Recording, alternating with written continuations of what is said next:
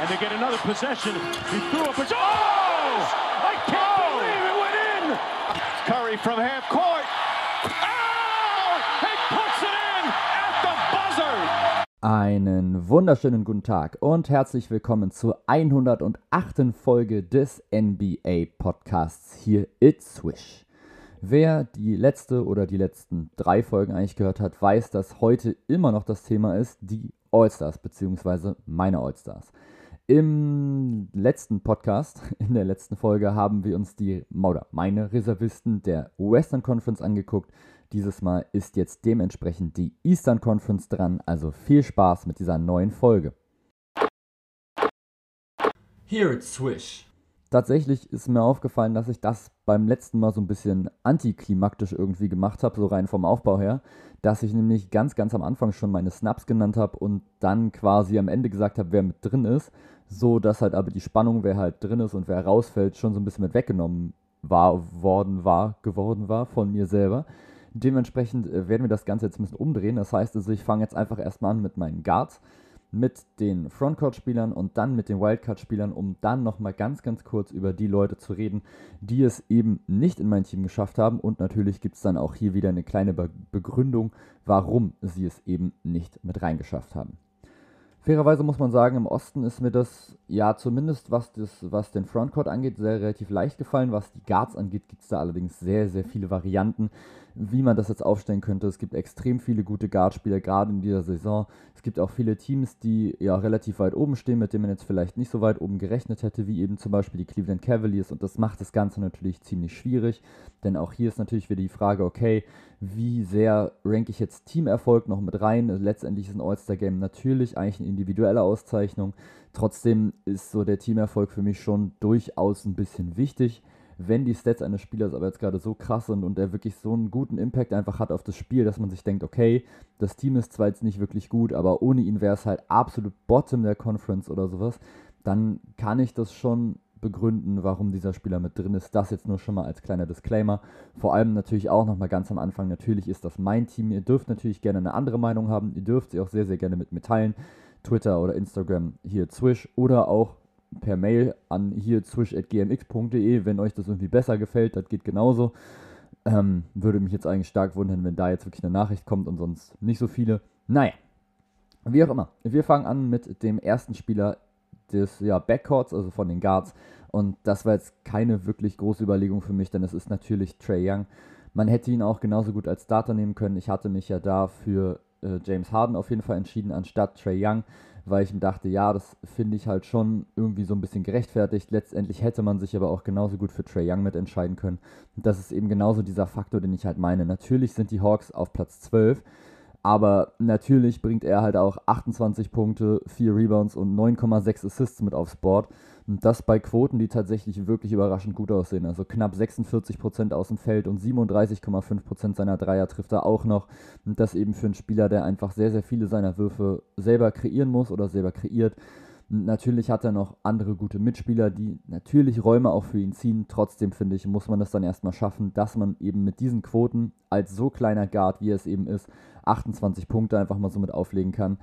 Es ist, wie gesagt, sehr, sehr schade, dass es für die Hawks aktuell nicht so wirklich gut läuft, dass es nicht so funktioniert wie in der letzten Saison, als sie super überraschend irgendwie erstmal Fünfter wurden in der Eastern Conference und vor allem dann einfach bis in die Eastern Conference Finals marschiert sind. Dieses Jahr wird es jetzt überhaupt erstmal schwierig, da irgendwie hinzukommen, dass man die Chance hat, sich überhaupt in den Playoffs irgendwie zu beweisen, denn aktuell stehen sie jetzt, wie gesagt, auf, auf Platz 12. Klar, der Weg nach oben ist jetzt noch nicht so wirklich weit. Die New York Knicks sind auf Platz 10, haben nur zwei Siege mehr. Das ist jetzt nicht so dramatisch, es ist alles noch verdammt eng.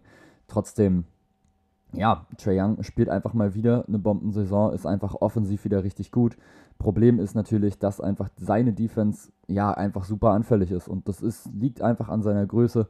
Er kann da einfach nicht wirklich gegenhalten gegen größere Spieler und das ist, glaube ich, halt auch so generell dieses Problem, was halt einfach die Atlanta Hawks so ein bisschen mit haben, das ist irgendwie so ein bisschen bezeichnend. Klar, du hast einfach eine richtig, richtig gute Offensive.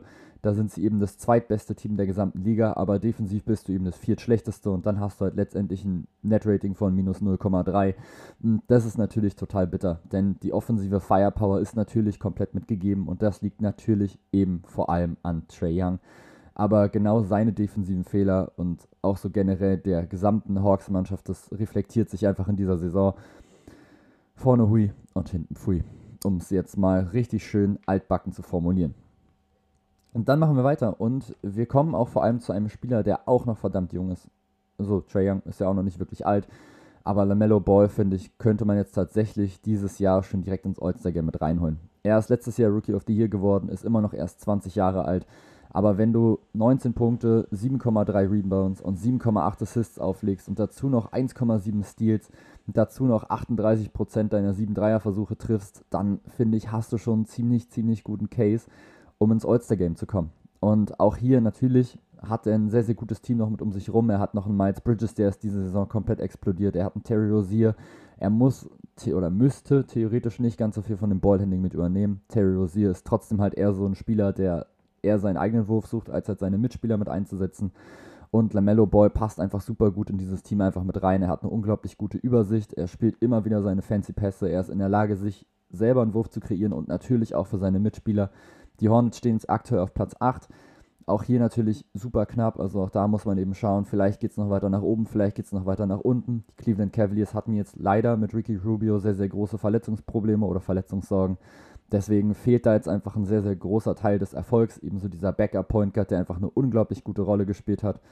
Dementsprechend muss man jetzt eben schauen, wie stabil die Cleveland Cavaliers jetzt wirklich sind, jetzt wo dieses relativ große Puzzleteil da einfach nochmal mit rausgerissen wurde. Das könnte eben jetzt die Chance für die Charlotte Hornets sein. Auf der anderen Seite stehen eben auch noch andere Teams unter ihnen, die definitiv sich vor der Saison vor den Charlotte Hornets gesehen haben. Zum Beispiel die Boston Celtics, die New York Knicks, die Atlanta Hawks und vielleicht sogar die Indiana Pacers. Die waren ja letzte Saison schon in etwa auf einem Level. Jetzt stehen die Pacers eben auf Platz 13, die Hornets stehen auf Platz 8 und der Abstand ist tatsächlich schon relativ groß. Trotzdem ist LaMelo Ball auf jeden Fall ein Spieler, der hier für mich mit rein muss. Ich hatte jetzt gerade kurz überlegt, ob ich ihn jetzt als Wildcard nehme oder wirklich als ja, der Guard, sage ich mal in Anführungsstrichen, so als der zweite sichere Guard. Ich habe mich jetzt dafür entschieden, weil ich einfach, wie gesagt, der Meinung bin, dass er noch so unglaublich viel Potenzial noch mit hat. Und dass er einfach eine Riesenrolle einfach spielt in diesem Erfolg, den die Charlotte Hornets eben haben. Ich glaube, es ist ein, oder ich glaube es nicht, sondern ich weiß, dass er ein unglaublich guter Spieler ist, wenn man einfach so, ja, wenn man einfach so ein bisschen unterhalten werden möchte, dann kann man sich die Charlotte Hornets immer angucken und das liegt eben auch daran, dass er so ein gutes Verständnis hat für die Wege seiner Mitspieler und eben auch einfach für das Basketballspiel generell, dass er es einfach schafft, so sein eigenes Tempo so mit durchzuziehen, dass er es schafft, mit seinen Dribblings sich Raum zu kreieren und dann eben für sich und für andere Würfe zu kreieren und die dann eben die Chance haben, diese auch zu verwandeln. Dann kommen wir jetzt zum nächsten Spieler und das ist der erste Frontcourt-Spieler, denn das ist Jimmy Butler. Und auch hier musste ich jetzt nicht wirklich großartig drüber nachdenken. Jeder, der jetzt diesen Podcast schon ein bisschen länger gehört hat, weiß ich, dass ich ein sehr, sehr großer Fan bin von seinem Game, weil ich einfach der Meinung bin, dass er es immer schafft, seinem Team genau das zu geben, was es braucht. Er holt 23 Punkte oder 23,2 um genau zu sein, 6 Rebounds und fast 5,5 Assists, dazu noch zwei Steals. Er, holt, er scored 50% seiner Buckets, das ist wirklich stark und das, obwohl seine Dreierquote wieder nur bei 25% liegt, auch wenn er eben nur zwei pro Spiel nimmt das ist eben so ein Jimmy Butler-Typ und ich finde es einfach unglaublich beeindruckend, dass er es, wie gesagt, einfach immer schafft, das Spiel so zu lesen, einfach so zu merken, okay, mein Team braucht Scoring, dann score ich jetzt halt ein bisschen besser. Oder er merkt, okay, einer meiner Mitspieler ist heiß, dann wird er ihn einfach versuchen, in den nächsten 1, 2, 3, 4, 5 Possessions einfach immer wieder eine Abschlussposition mitzubringen. Rebounding dasselbe, Hustle ist immer mit da. Und wie gesagt, sowohl offensiv als auch defensiv ein absoluter Leader glaube ich, auch einfach ein Spieler, mit dem man abseits des Courts unglaublich viel Spaß haben kann, der, glaube ich, ein unglaublich angenehmer Zeitgenosse ist. Auf dem Spielfeld fordert er ziemlich viel von dir, aber ich finde es tatsächlich sehr, sehr ordentlich. Ich glaube, er pusht seine Mitspieler einfach in neue Höchstleistungen mit rein. Und wie gesagt, was er jetzt diese Saison spielt, ist einfach wieder richtig, richtig gut. Bei dem Miami Heat läuft es auch ziemlich ordentlich. Das kann man, denke ich, einfach mal genauso festhalten. Wenn du auf Platz 4 stehst in der Eastern Conference, dann hast du ziemlich viel mit richtig gemacht. Die Chicago Bulls sind jetzt Erster, sind aber nur 3,5 Spiele weg. Das heißt, das ist schon in Ordnung. Selbst die wären theoretisch noch in Schlagdistanz, wenn man es jetzt eben schafft, so konstant weiterzuspielen, wie sie es jetzt gerade eben tun. Also die Miami Heat, wie ich es auch schon vor der Saison gesagt habe, einfach einer meiner absoluten Favoriten aufgrund eben dieser Tiefe, die sie haben und auch einfach so diesem Spielstil, Du hast jetzt noch zwei Leader in jetzt Jimmy Butler und eben dann Kyle Lowry, die schon sehr, sehr erfahren sind. Du hast mit Bam Adebayo einen sehr, sehr jungen athletischen Center, mit Tyler Hero und Duncan Robinson noch zwei Spieler, die von draußen wahnsinnig gut sind. Tyler Hero jetzt gerade in dieser Saison auch von der Bank wahnsinnig, wahnsinnig gut spielt. Also du hast quasi eigentlich so alles fast schon zusammen, um wirklich die Chance auf eine Championship zu haben. Die Frage ist jetzt halt, wie gut ist halt der Rest der Conference im Vergleich zu den Miami Heat und schaffen sie es halt einfach, ja, mindestens ein, wenn nicht sogar zwei dieser Big Fishes um rauszuschmeißen, also Brooklyn Nets, Milwaukee Bucks und, muss man jetzt halt auch schon so sagen, Chicago Bulls, denn die haben jetzt eben neun Spiele in Folge gewonnen und müssen jetzt hier auf jeden Fall nochmal mit erwähnt werden. Also von daher, ich, ich denke, es wird super spannend oder es wird auf jeden Fall super spannend, wie halt jedes Jahr NBA Playoffs ist immer nochmal so ein richtig, richtig nices Ding. Ich hoffe einfach, dass jetzt wirklich alle Top-Spieler und auch generell alle Spieler, die irgendwie eine wichtige Rolle spielen, fit bleiben. Das wird natürlich leider wie immer nicht der Fall sein. Irgendjemand wird sich immer verletzen. Tut vor allem als Fan natürlich immer sehr, sehr weh. Wir hoffen halt einfach nur, dass es dann, ja, also dass es einfach nicht vorkommt. Wir hoffen einfach, dass es nicht passiert. Das wäre das Allerbeste für natürlich die Spieler und natürlich auch für uns als Fans. Nächster Spieler des Frontcourts, nämlich der zweite Spieler dann eben des Frontcourts und das ist für mich Jason Tatum. Das ist jetzt auch ein Pick, wo ich mir jetzt so dachte, boah, müsste man jetzt nicht unbedingt mit reinnehmen tatsächlich in dieses All-Star-Game, aber so, das ist eben genau das, was ich meinte ich finde, du hast halt irgendwie so relativ viel andere Auswahl. Also das nächste, was dann noch so gegangen wäre, wäre noch so Nikola Vucevic. Warum das nicht passiert, sage ich gleich noch.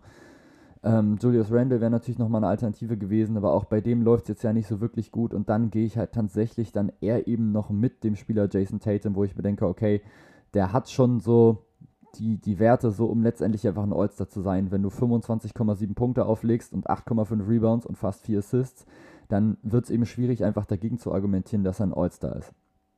Und ja, auch hier wieder, die Boston Celtics sind Elfter. Die sind damit quasi direkt vor den Hawks, aber wenn Trey Young dann All-Star sein kann, dann warum denn nicht auch er? Die Knicks stehen direkt vor ihnen, die Wizards stehen direkt vor ihnen. Auch da ist einfach so, da ist noch so viel Weg noch nach oben möglich, wenn sie das jetzt einigermaßen mit hinbekommen. Und theoretisch sollte das ja eigentlich mit dem Team zu machen sein, das sie jetzt gerade haben. Dann war für mich jetzt halt noch die Frage, Jalen Brown oder eben Jason Tatum. Ich habe mich jetzt letztendlich eben einfach auch aufgrund der Position für Jason Tatum entschieden. Ich finde zwar, dass, also ich bin immer noch der Meinung, dass Jalen Brown einfach ein Spieler ist, der immer noch komplett underrated ist, der immer noch, ja, so im Vergleich mit Zach Levine war, ist es immer, finde ich, relativ knapp. Es geht immer so ein bisschen hin und her. Mal ist Jason Tatum der bessere Mann, mal ist Jalen Brown der bessere. Jetzt hat sich halt einfach so entwickelt, dass Jason Tatum halt eher so die erste Option ist und Jalen Brown so ein bisschen die zweite. Ich glaube, wenn es andersrum wäre, könnte Jalen Brown ähnliche Stats auflegen, wie es Zach, Levi äh, wie Zach Levine, wie es Jason Tatum jetzt gerade mit tut. Ich denke, das ist auf jeden Fall möglich. So ist jetzt trotzdem für mich Jason Tatum einfach jetzt gerade ein All-Star, aber jetzt gerade halt nicht unbedingt jetzt, weil er jetzt gerade so krasse Leistungen abruft, sondern eben auch einfach, ja, weil es einfach nicht so viele Alternativen gibt. Es tut mir leid, aber im Osten finde ich, klar, du hast so die absoluten Top 3, du hast halt, ne, Janis, du hast Kevin Durant und du hast halt Joel Embiid, die sind halt komplett unangefochten für mich, die Top 3 und ich finde, da gibt es auch keine Möglichkeit, das irgendwie zu argumentieren, dass einer von diesen drei nicht eben da steht, wo er jetzt gerade steht. Aber dann wird es halt schon relativ dünne. Du willst jetzt halt auch nicht vielleicht unbedingt gleich so drei Allstars in einem Team haben oder so. Das ist halt alles nicht so wirklich easy und ich finde trotzdem ja, dass Jason Tatum, er legt ja trotzdem gute Stats auf. So ist es ja nicht. Er ist auch immer noch, immer noch relativ jung. Er ist nämlich immer noch erst 23 Jahre alt. Also natürlich ist da jetzt immer noch Möglichkeit, sich auch weiterzuentwickeln und ich traue es ihm halt auch zu. Bei Boston läuft es jetzt halt einfach gerade nicht so doll. 42% aus dem Feld, 33% Dreier. Natürlich kann er das auf jeden Fall besser. Wenn er halt aber sehr, sehr viel einfach für sich alleine kreieren muss, nimmt er eben automatisch einfach schlechtere Würfe. Und ja, wenn Jason Tatum halt schlechtere Würfe nimmt, dann trifft er halt auch einfach weniger davon. Trotzdem ist er jetzt eben für mich ein All-Star. Warum habe ich jetzt gerade schon gesagt? Und ich bin auch der Meinung, dass wenn es für die Celtics wieder besser läuft, dass er sich dann auch einfach in so eine Rolle wieder reinbringen kann, in der er sich auch wieder wohler fühlt. Die Celtics brauchen für mich einfach einen Spieler, der es einfach schafft, den Ball von der Point, Guard-Position gut zu verteilen und seine Mitspieler einfach gut in Szene zu setzen. So ein Ricky Rubio-Type wäre quasi eigentlich schon fast perfekt schon gewesen für dieses Team. Denn Scoring haben sie auf jeden Fall gerade genug. Allein schon mit Jason Tatum und mit Jalen Brown hast du ziemlich viel. Marcus Smart haut ganz gerne mal ein oder zwei Dreier drauf in Richtung Korb oder auch zwölf. Und ja, also Scoring ist jetzt gerade nicht so das große Problem, sondern das Problem ist einfach so dieses Assist-Making und so. Und wenn Jason Tatum natürlich sich einfach die ganze Zeit versuchen muss, eine Isolation-Bucket zu kreieren, dann ist das eben relativ logisch, dass das ja nicht so gut funktioniert, wenn man sich jetzt gerade rein auf die Quoten konzentriert. Trotzdem spielt er einfach eine gute Saison und nur für die Celtics läuft es halt noch nicht so ganz. Und auch da bin ich natürlich extrem gespannt, ob das jetzt eben so bleibt oder ob die Celtics es schaffen, sich aus dieser ja, Misere quasi rauszuarbeiten. Dann haben wir noch einen letzten Spieler direkt im äh, Frontcourt, bevor wir dann schon zu meinen Wildcards dann gleich schon kommen. Und auch der Pick könnte jetzt vielleicht ein bisschen kontrovers sein für die meisten von euch, denn ich habe mich für Domantas Sabonis entschieden von den Indiana Pacers. Auch hier wieder, klar, ein Team, was jetzt auf Platz 13 steht und auch hier ist jetzt halt wieder die Frage angebracht, okay, das heißt, du hast jetzt gerade All-Stars für Teams, die es eben nicht so unbedingt verdient haben, die nicht so gut dastehen in der Eastern Conference aktuell und lässt zum Beispiel andere Teams weg, die vielleicht eher einen verdient hätten. Ja, ist so, aber ich finde, es ist halt immer super schwierig bei einem ausgeglichenen Team, wie jetzt zum Beispiel bei den Cleveland Cavaliers, ein All-Stars Cup mit rauszusuchen. So. Also man hätte über Jared Allen, finde ich, relativ gut mit diskutieren können. Man hätte über Darius Garland ganz gut mit diskutieren können, aber ich meine, Domantas Sabonis legt einfach 18,7 Punkte, 12 Rebounds und 4,5 Assists mit auf, trifft ganz in Ruhe. 57,5% aus dem Feld, gut, 30% Dreier, sind wir jetzt mal ganz ehrlich, ist nicht seine Kernkompetenz, nimmt jetzt auch nur 2,4 im Spiel, also gerade mal ein bisschen mehr als Jimmy Butler und das ist dann wirklich nicht viel. Und letztendlich schafft er das eben trotzdem einfach, genau das, was ich halt vorhin meinte, so ohne ihn werden die Pacers halt noch schlechter, was mich sehr, sehr stark irritiert, denn eigentlich ist dieses Team durchaus in der Lage, eine gute Rolle in der Eastern Conference zu spielen. Und jetzt hier ist es eben schon so, dass zwischen ihnen und den Atlanta Hawks schon so ein kleiner Knick ist. Also so die ganzen Teams oben drüber sind alle relativ nah beieinander. So die Raptors haben aktuell sieben Spiele Rückstand auf die Chicago Bulls vorne. Also haben 19 zu 17 und die Atlanta Hawks auf Platz 12 haben einfach 10 Spiele Rückstand. Also das heißt, die Raptors und die Atlanta Hawks trennen halt quasi drei Spiele. Also Platz 7 und Platz 12. Und dann ist aber zwischen Platz 12 und 13 schon eine Lücke von 3,5 Spielen. Dann dahinter geht es nochmal weiter runter mit den Pistons und den Magic. Und trotzdem ist da schon ein gewisser Abstand jetzt mit da. Trotzdem ist dieses Team durchaus eigentlich in der Lage, irgendwann mal ein Spiel zu gewinnen. Wenn man jetzt halt aber und vielleicht sogar in Richtung Playoffs zu schielen oder zumindest in Richtung Play-in-Tournament.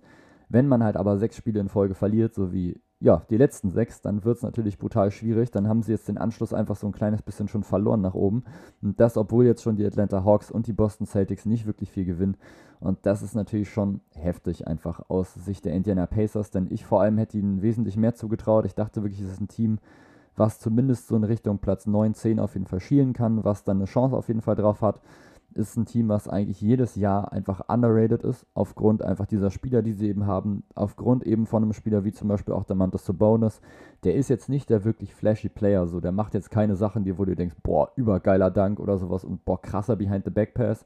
Nö, aber er macht halt das, was er kann. Er holt viele Offensiv-Rebounds und er finisht einfach alles am Korb und sehr, sehr viel aus der Mitteldistanz. Kann im Post noch sehr, sehr gut agieren, kann, schafft es seine Mitspieler da sehr, sehr gut mit einzusetzen. Aber es ist einfach nicht so wirklich flashy. Und dann haben die Indiana Pacers eben noch andere Spieler, wie noch zum Beispiel in Karis LeVert, wie auch in Malcolm Brockton, von denen ich auch wirklich sehr, sehr viel halte. Aber so ganz zusammenpassen tut das jetzt eben aktuell noch nicht. Und deswegen stehen sie jetzt gerade eben da, wo sie jetzt gerade stehen, nämlich in einer nicht so guten Position. Nichtsdestotrotz ist Domantas Sabonis immer noch einer der most underrated Spieler der gesamten Liga. Guckt euch bitte einfach mal an. Wenn der wirklich einigermaßen gut drauf ist an so einem Tag, dann dominiert er einfach unglaublich viel einfach in dieser Liga über das Pacing mit Miles, äh, das Pacing, über das Pairing mit Miles Turner kann man immer noch streiten.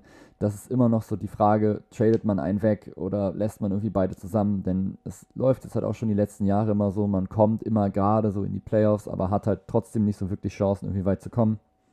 Und ja, die Frage ist halt, ob man sich jetzt quasi versucht, so ein bisschen strukturell mit zu verändern und irgendwelche Spieler halt neu zu holen, einfach nur um diese Strukturen mal mit aufzubrechen. Und das müssen die Pacers für sich irgendwann entscheiden. Dann bin ich jetzt tatsächlich auch schon durch mit den vorgegebenen Positionen und jetzt habe ich noch die Chance, hier meine zwei Wildcards zu präsentieren und darauf freue ich mich tatsächlich schon sehr, sehr doll, weil ich beide Spieler unglaublich gut finde. Wir fangen natürlich mit dem ersten Spieler an, Zach Levine. Ähm, ja, die Bulls sind das beste Team im Osten. DeMar Rosen ist immer noch für mich ein MVP-Kandidat. Nichtsdestotrotz ähm, ist Zach Levine relativ ähnlich unterwegs von den Stats her, wie zum Beispiel in DeMar Rosen. Und Zach Levine schafft es einfach perfekt, sich einfach anzupassen an dieses Pairing. Er nimmt ein bisschen weniger Würfe als sonst.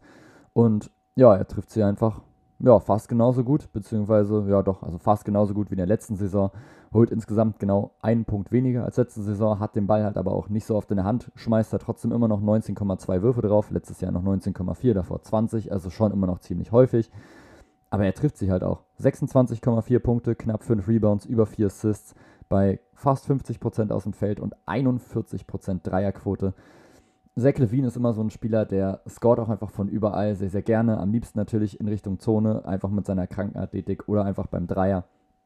Er hat einen sehr, sehr schnellen Abzug und natürlich hat er eine unglaubliche Athletik. Ich glaube, darüber müssen wir jetzt gerade nicht reden. Zach Levine gehört allein schon aufgrund seiner Athletik einfach in das All-Star-Game, weil du einfach sehen willst, wie er einfach im 1 gegen 0 einfach auf den, auf den Korb zugeht und dir einfach einen spektakulären Dank einfach ins Gesicht drückt. Und da habe ich halt so viel Bock drauf. Der Typ kann, wenn er möchte, quasi einfach aus dem Stand sowas von hoch abspringen. Er kann im Laufen irgendwelche Sachen machen, dann in der Luft nach seinem Absprung, mit denen man überhaupt nicht rechnet, wo man sich denkt, Alter, wo holt er das denn raus? Mega geil. Also so ein Typ gehört für mich sowieso erstmal schon mal als All-Star-Game rein. Aber auch einfach schon von seinem ganzen Spiel her, vom Teamerfolg her, Zach Levine ist einfach überragend. Und wenn der Typ heiß ist, alter Schwede, dann geht es aber richtig ab. Ich weiß nicht, ob ihr das eine Spiel mal gesehen habt. Ich weiß nicht, wird jetzt auch schon zwei Jahre her sein, glaube ich. Gegen, gegen die Charlotte Hornets, als er irgendwie, ich glaube, 13 von 17 Dreier getroffen hat, inklusive Game Winner, irgendwie, wo er sich den Ball stiehlt, nach außen läuft, nochmal weg zur Dreierlinie, trotz nur zwei Punkten Rückstand, sich umdreht und den Dreier einfach eiskalt reinwirft. Das ist einfach ein Zach Levine-Moment. Das ist für mich ein kompletter Zach Levine-Moment, der ihn genau beschreibt. So der Typ merkt, okay, ich habe halt 12 meiner 16 Dreier getroffen, dann schnappt er sich den Ball und anstatt sich jetzt zu denken, okay, dann versuche ich jetzt mich nochmal umzudrehen, irgendwie aus der Mitteldistanz zu werfen, denkt er sich, nö, ich gehe jetzt gleich für den Sieg, dribbelt raus, Dreier quasi aus der Drehung und nagelt den einfach sowas von rein mit Ablauf der Uhr. Einfach ein unglaublich guter Spieler, ein Spieler, wo es auch immer wieder Spaß macht zuzugucken weil man einfach nicht weiß, was passiert. Also wenn er eben in Richtung Korb zieht, dann sowieso, aber auch eben was so seinen Wurf einfach mit angeht. Es ist immer, er ist einfach immer in der Lage, gegen dich zu scoren. Und das macht ihn so unglaublich besonders und dass es jetzt schon so gut funktioniert mit DeMar Rosen. Damit hätte ich ehrlich gesagt nicht gerechnet. Die Bulls sind gerade, wie gesagt, das beste Team in der Eastern Conference. Und klar, so Zach Levine hat das ganze Ding einfach jetzt gerade nochmal so ein bisschen mit aufgebaut. Jetzt eben in der letzten Saison schon den Grundstein jetzt gerade dafür gelegt. Einfach nice einfach richtig, richtig schöne Story mit den Chicago Bulls und eben auch natürlich für Zach Levine selber. Und dann kommen wir jetzt zu meiner letzten Wildcard und das ist Darius Garland. Ja, ich habe vorhin extra jetzt gesagt, dass ich äh, zum Beispiel keinen Kev-Spieler mit drin habe oder so. Das war ja so ein bisschen geflunkert, ehrlich gesagt, einfach um die Spannung so ein kleines bisschen mit hochzuhalten. Natürlich habe ich den Cleveland Cavaliers Spieler mit drin. Man hätte sich eben auch für Jared Allen entscheiden können. Ich habe mich jetzt letztendlich für Darius Garland entschieden, weil ich finde, dass er einen riesen Schritt gemacht hat, einfach in seiner Entwicklung, weil er es noch besser schafft, die Mitspieler mit einzusetzen, weil er noch besser scoren kann, weil er noch vielseitiger ist und irgendwie ist es einfach mega cool, ihm zuzugucken beim Basketballspielen. Er holt 19,9 Punkte, ich runter jetzt einfach mal auf auf 20 3 Rebounds, 7,3 Assists und 1,3 Steals, trifft 48% aus dem Feld und 39% seiner Dreier. Man hat schon bei seinem Draft gesagt, dass er wahrscheinlich der beste Shooter in seinem Jahrgang sein wird und ich finde, er bestätigt das jetzt gerade durchaus, denn jetzt gerade ist er schon so, dass er jetzt relativ viel wieder für sich alleine kreiert. Colin Sexton jetzt raus für die Saison, Ricky Rubio ist jetzt gerade draußen und Darius Garland kreiert sich jetzt eben seine Würfe fast selber und schafft es trotzdem noch, sich oder den Mitspielern auch noch Würfe mit zu kreieren. Hm, das macht er einfach unglaublich gut in dieser, in dieser Saison. Er ist ein Riesenfaktor dafür, warum die Cavs jetzt gerade eben da stehen, wo sie jetzt stehen, nämlich eben auf Platz 6. Er hat einen Riesenschritt nach vorne gemacht in seiner Entwicklung. Ich finde einfach gerade so, wie er das ganze Spiel nochmal liest, ist nochmal wirklich ein Weiten besser als letztes Jahr. Und auch da war er schon wirklich gut mit unterwegs. Er wächst immer mehr in so eine Leaderrolle mit rein bei den Cleveland Cavaliers. Er schafft es, die Offensive sehr, sehr gut mit zu organisieren. Und schafft es auch einfach, seine Wurfauswahl so stark zu verbessern, das ist wirklich, wirklich gut. Zudem trifft er übrigens noch 91% seiner Freiwürfe, wollte ich nochmal kurz gesagt haben, dass man einfach nur weiß, okay, wenn der Typ vielleicht nochmal einen Spieler nochmal neben sich hat, der halt den Ball sehr, sehr gut verteilt, eben so eine Art Ricky Rubio, dann würde ihm das noch mehr helfen, was eben so seine Quote nochmal mit angeht oder vielleicht nochmal so einen anderen richtig, richtig krassen Scorer irgendwie auf der 3 oder so, sodass er quasi noch mehr Räume hätte. Ich glaube, dann könnte das wirklich ein Spieler sein, der einfach hier mit 42% Dreierquote rumrennt oder so, wäre auf jeden Fall möglich. Es ist ihm komplett zuzutrauen. Auch hier wieder, wenn der Typ heiß läuft, dann wird es richtig, richtig gefährlich für dein Team. Ja, und dann sind wir jetzt auch schon bei unseren Snaps angekommen. Und auch hier gehe ich jetzt gerade einmal ganz, ganz kurz durch, ähm, warum es für mich jetzt gerade nicht gereicht hat. Wir haben einmal Bradley Beal. Da ist es für mich relativ simpel irgendwie. Es ist so ein bisschen also diese Konstanz fehlt mir einfach so ein kleines bisschen. Er trifft jetzt 46% seiner Würfe, das ist völlig in Ordnung, allerdings nur 29% seiner Dreier. Und dann finde ich, ist eben einfach die Konkurrenz auf den Guard-Positionen einfach mit zu groß. Also ich würde weder Trey Young noch LaMelo Ball austauschen, noch eben Zach Levine oder Darius Garland. Zach Levine ist halt vom, vom Spielertyp her, finde ich, relativ ähnlich. Er nimmt, er nimmt ähnlich viele Würfe, trifft sie halt aber wesentlich besser, sowohl eben von draußen als eben auch in der Zone oder halt so insgesamt. Darius Garland habe ich gerade schon gesagt, warum ich den weiter vorne sehe. Und auch hier, natürlich könnte man jetzt hier genauso gut Bradley B jetzt gerade dafür mit reinbringen. Ich möchte aber eben einfach diese gute Saison der Cleveland Cavaliers belohnen. Und wenn ich mich dann da eben für einen Spieler entscheiden müsste, dann wäre es eben Darius Garland. Man könnte jetzt halt genauso gut sagen, okay, ich schmeiße jetzt vielleicht, keine Ahnung, Domantas Sabonis raus oder Jason Tatum, hol dafür Jared Allen rein, dass die Cavs halt ihren All-Star haben und hol dann dafür jetzt gerade Bradley Beal mit rein, aber irgendwie würde sich das nicht richtig anfühlen, weil ich eben der Meinung bin, dass sich Darius Garland diesen Spot verdient hat mit diesen Leistungen, die er jetzt gerade bringt. Und ja, natürlich ist Bradley Beal immer noch ein Spieler auf einem All-Star-Kaliber. Trotzdem gehört er jetzt für mich dieses Jahr aktuell da noch nicht ganz mit rein in diese Riege. Wie gesagt, man kann auf jeden Fall drüber diskutieren. Für mich reicht es eben dieses Jahr nicht ganz aus. Genau dasselbe gilt auch für Jalen Brown. Auch hier ist die Konkurrenz, finde ich, einfach zu groß, was einfach den, den Backcourt mit angeht, was die Guards mit angeht.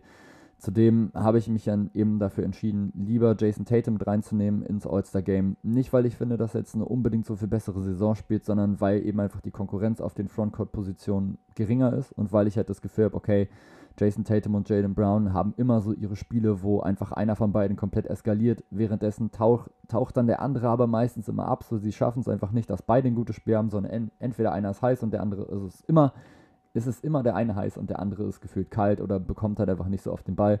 Klar, weil der andere halt heiß ist, trotzdem, wenn der dann auch irgendwie auf der Bank ist oder sowas oder vielleicht mal eine schlechte, eine schlechte Phase gerade kurz hat, schafft es der andere einfach nicht mehr sein Scoring so krass mit hochzufahren, um das wieder mit abzunehmen und vielleicht schaffen sie es dann auch nicht mit dem Wechseln und keine Ahnung. Ich finde auf jeden Fall, dass es, dass beide auf einem ähnlichen Level jetzt gerade unterwegs sind. Dadurch, dass jetzt aber eben die Konkurrenz im Frontcourt relativ schwach ist und auf den Guards eben relativ stark, ist jetzt eben Jason Tatum drin und eben nicht Jalen Brown. Ich denke, das ist eine durchaus angebrachte, ähm, angebrachte Erklärung, warum. Dann kommt der nächste, das tut mir persönlich sehr, sehr weh. Das ist nämlich Fred Van Fleet von den Toronto Raptors. Die haben jetzt halt die letzten fünf Spiele alle gewonnen. Er spielt jetzt gerade vor allem extrem gut auf, hat jetzt auch schon wieder sein erstes Triple-Double, glaube ich, jetzt erst geholt in der Liga. Und ja, er spielt einfach wahnsinnig gut. Er ist einer der wichtigsten Gründe, warum die Raptors eben auf Platz 7 stehen. 21,7 Punkte, 5 Rebounds, knapp 7 Assists und das eben auch bei über 40% aus, aus dem Dreierbereich.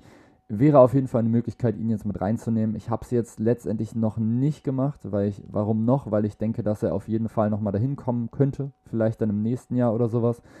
Ich dachte halt, er würde so fast sogar noch mehr auflegen, als er es halt jetzt gerade mit tut den Monat, den er jetzt gerade spielt, wenn er den jetzt so im Januar, hat er jetzt gerade bislang vier Spiele, 31 Punkte, 5 Rebounds, 7 Assists, wenn er sowas nur annähernd auflegen würde, direkt von Anfang an, wenn er jetzt 25 Punkte auflegen würde oder sowas, dann finde ich, müsste man nicht mehr drüber diskutieren, dann müsste man ihn auf jeden Fall mit reinnehmen. 70,9% True Shooting in diesem Monat ist absolut krank letztendlich, wie gesagt, auch hier einfach wieder zu große Konkurrenz für mich. Es ist eine zu große Konkurrenz. Ich wüsste nicht, wen ich jetzt für ihn rauswerfen sollte. Es tut mir persönlich im Herzen weh, weil ich Fred Van Fleet einfach über alles liebe, weil es einfach ein Typ ist, der nicht gedraftet wurde und der dann zu den Raptors ins Trainingscamp dann gekommen ist und dann einfach überzeugt hat und es dann geschafft hat, sich einfach einen Spot in der Liga zu sichern, der dann Meister geworden ist und jetzt natürlich nochmal so ein All-Star-Game wäre für ihn nochmal so eine richtig, richtig krasse Bestätigung einfach für diese Entwicklung, die er nochmal mitgenommen hat. Dieses erste hinter Kyle Lowry weiterentwickeln und jetzt ist eben Kyle Lowry weg und er übernimmt jetzt gerade eben diese Rolle und er füllt sie bislang wirklich richtig, richtig gut mit aus. Er ist trotzdem aktuell natürlich ganz, ganz klar die erste Option, die die Raptors gerade mit haben ich hätte mir halt gewünscht, dass er das von Anfang an schon so genommen hätte. Ich finde, da hat er sich noch ein bisschen zurückgehalten. Im Oktober 17 Punkte, dann 21,3 im November, dann 22 im Dezember. Klar, 21 und 22 sind gut, aber über die 17 Punkte im Oktober bin ich tatsächlich immer noch nicht so ganz hinweg. Irgendwie finde ich, ist das dann eben so eine, so eine Möglichkeit eigentlich dann für ihn gewesen, so von Anfang an schon zu zeigen, hier, ähm, sie sind jetzt quasi jetzt gerade alle weg. Kyle Lowry ist weg, Kawhi Leonard ist nicht mehr da. Und ich werde jetzt hier gerade die neue erste Option werden, gerade eben als Pascal Siakam eben noch verletzt war, gerade am Anfang der Saison. Hätte ich mir eben das gewünscht, dass er einfach sagt, okay, gib mir jetzt gerade den Ball, Leute, ich übernehme das jetzt. Ist leider nicht so krass passiert und deswegen fängt er halt jetzt gerade für mich fast schon ein bisschen zu spät an, diese Rolle jetzt gerade krass mit auszufüllen. Sehr, sehr schade, sehr, sehr ärgerlich, aber Fred Van Fleet, geiler Mann, auf jeden Fall. Dann kommen wir zum nächsten Spieler und das ist für mich Nikola Vucevic. Auch hier nochmal ein Snap, der ja mir auch ein bisschen wehtut. Vor allem, wenn ich mir einfach so angucke, wie diese Votings ausgefallen sind. Darum geht es dann übrigens in der nächsten Folge dann die Votings und wie lächerlich die eigentlich generell sind. Ähm, ja, warum erkläre ich euch dann natürlich nochmal. Letztendlich liegt, legt oh, Nikola Vucevic 16 Punkte und 12 Rebounds mit auf. Problem ist einfach aktuell seine Effizienz. 43% aus dem Feld, 34% Dreier. Das kann er natürlich viel, viel besser. Letztendlich hatten jetzt eben dann die, die Chicago Bulls auch eben schon ihre zwei All-Stars mit Zach Levine und DeMar DeRozan. Und ja, er spielt eine gute Saison, aber er spielt jetzt halt nicht so eine überragende Saison, dass man ihn jetzt hier unbedingt noch mit reinschmeißen müsste ins All-Star-Game. Dementsprechend relativ kurz abgearbeitet. Und dann natürlich der Spieler, den ich vorhin auch schon mal erwähnt hatte. Es ist natürlich Jared Allen, der für mich noch einen Snap natürlich noch mit darstellt. Wenn du 17 Punkte und 11 Rebounds mit auflegst und dann dazu noch ja, 1,4 Blocks und 70,5% deiner Würfe triffst, dann bist du in sehr, sehr vielen Fällen höchstwahrscheinlich ein All-Star. Für mich hat es jetzt trotzdem tatsächlich leider nicht gereicht. Und auch hier könnte man natürlich wieder sagen, warum? Denn ich habe jetzt schon häufiger betont, dass die Konkurrenz im Frontcourt eigentlich nicht so groß war wie eben auf den Guard-Positionen. Trotzdem muss ich sagen, dass Jared Allen natürlich, so gut wie er auch immer ist, immer noch für mich Entwicklungspotenzial noch nach oben hat.